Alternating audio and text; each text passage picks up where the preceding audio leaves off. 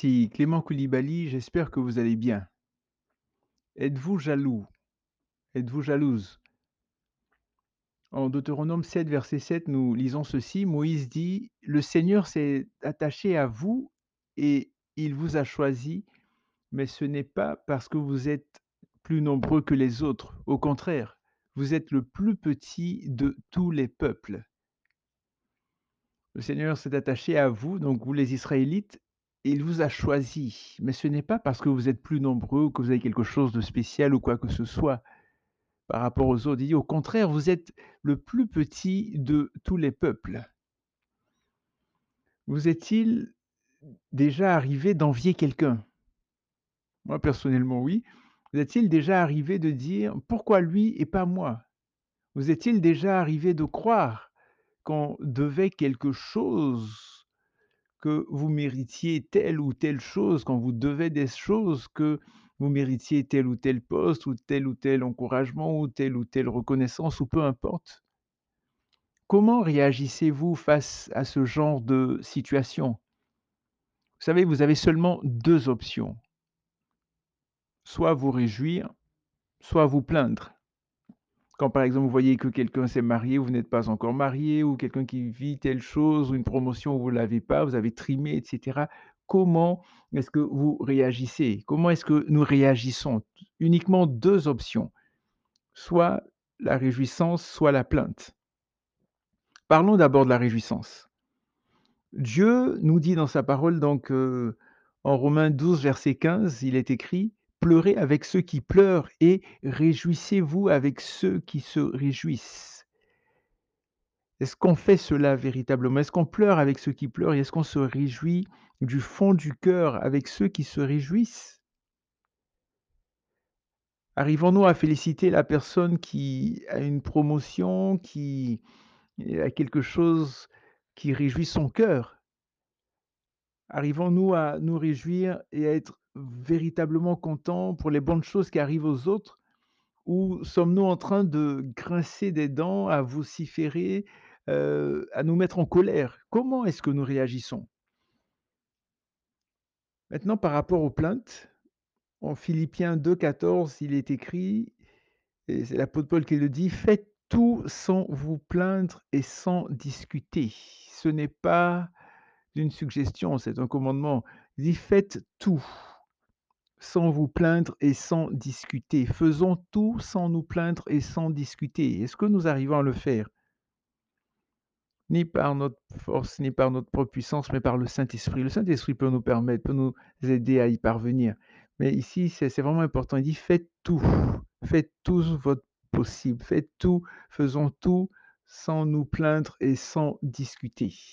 Les plaintes ne servent pas à grand chose et le plus souvent, elles elles empirent, pardon, elles empirent la situation. Vous savez, souvent on parle de de murmures, heu, peut-être que j'ai déjà dit, mais vous savez, le le peuple d'Israël qui passait son temps à murmurer, murmurer, murmurer, mais quand on murmure, en fait, on on met des murs. On se met dans une prison, on murmure, on met un mur devant nous, on met un mur derrière nous, on met un mur à notre gauche, on met un mur à notre droite. On continue à murmurer, à murmurer, un un mu un mur au-dessus de nous, en dessous, si je peux me permettre l'image. Vous voyez?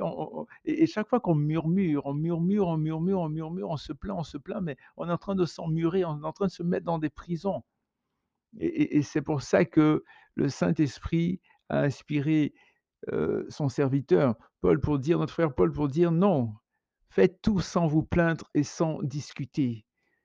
Nous puissions prier et dire: «Seigneur, aide-moi, aide-moi si c'est le cas, aide-moi à arrêter de me plaindre, à ne plus discuter, à avancer, à chercher vraiment la chose essentielle et aller de l'avant». Donc en Jacques 4, en Jacques 5 pardon, verset 9, il est dit également, Jacques inspiré par le Saint-Esprit, il dit: «Ne vous répandez pas en plaintes les uns contre les autres, frères, si vous ne voulez pas être condamnés. Voici le jugement se tient déjà devant la porte». Il dit: «Ne vous répandez pas en plaintes les uns contre les autres, frères, sœurs, petits garçons, petites filles, vieillards, peu importe, papa, maman, ne vous répandez pas en plainte, ne nous répandons pas en plainte. Faisons tout notre possible pour arrêter de nous plaindre, pour arrêter de murmurer. les uns contre les autres. Si nous ne voulons pas être condamnés, vous comprenez? Donc il y a une question d'éternité ici et de bénédiction qu'on peut rater aussi le le le peuple d'Israël à cause de leurs plaintes, à cause de leurs murmures. Ils ont raté la terre promise. Ils ont tourné en rond pendant 40 ans, jusqu'à ce qu'il y ait une nouvelle génération qui puisse entrer dans la terre promise. Jacques 5, verset 9, ne vous répandez pas en plainte les uns contre les autres. Frères, si vous ne voulez pas être condamnés, voici le juge se tient déjà devant la porte. Quand on dit Jésus revient bientôt, là, voilà, c'est ça, il est déjà là, il est déjà devant la porte. Le juge se tient devant la porte. Dans le texte de Deutéronome 7, verset 7, nous voyons la raison pour laquelle Dieu a choisi le peuple d'Israël. Comme on a dit, ce n'était pas parce qu'ils étaient spéciaux. Ils n'avaient rien de de particulier, rien rien d'attirant, comme comme comme nous aussi, mais Jésus a permis qu'on vienne à lui et ils n'avaient rien de de n'étaient pas des géants, des forts ou peu importe, mais mais quelle est la raison fondamentale? Pourquoi est-ce que le Seigneur les a choisis?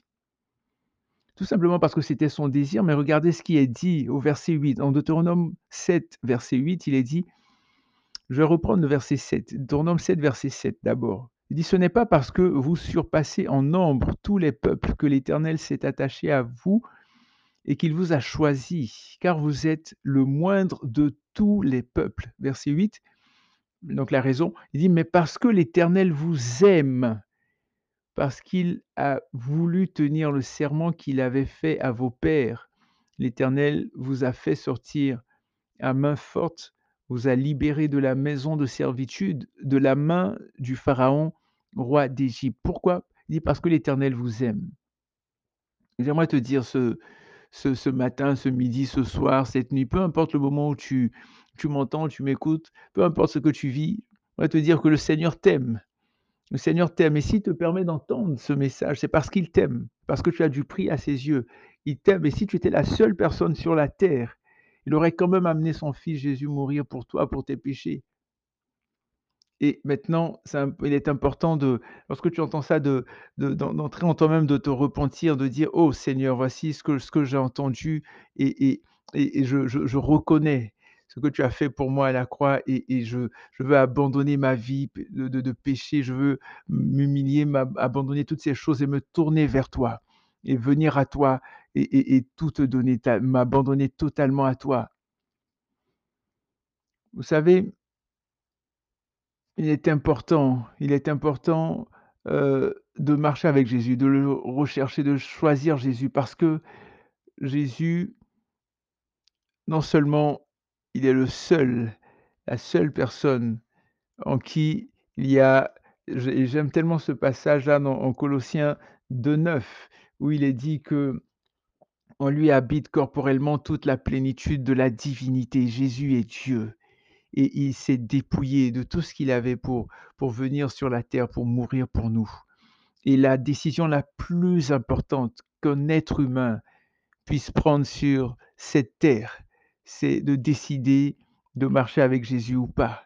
C'est de décider de soumettre sa vie à Jésus ou pas. Pas de c'est ça à ceux qui l'ont reçu, à ceux qui croient en son nom, il a donné le pouvoir de devenir enfant de Dieu, donc à ceux qui ont reçu le message de Jésus et c'est vraiment important. Donc j'aimerais vraiment nous inviter, nous encourager vraiment à à marcher avec Jésus et dans toutes sortes de situations que nous pouvons vivre.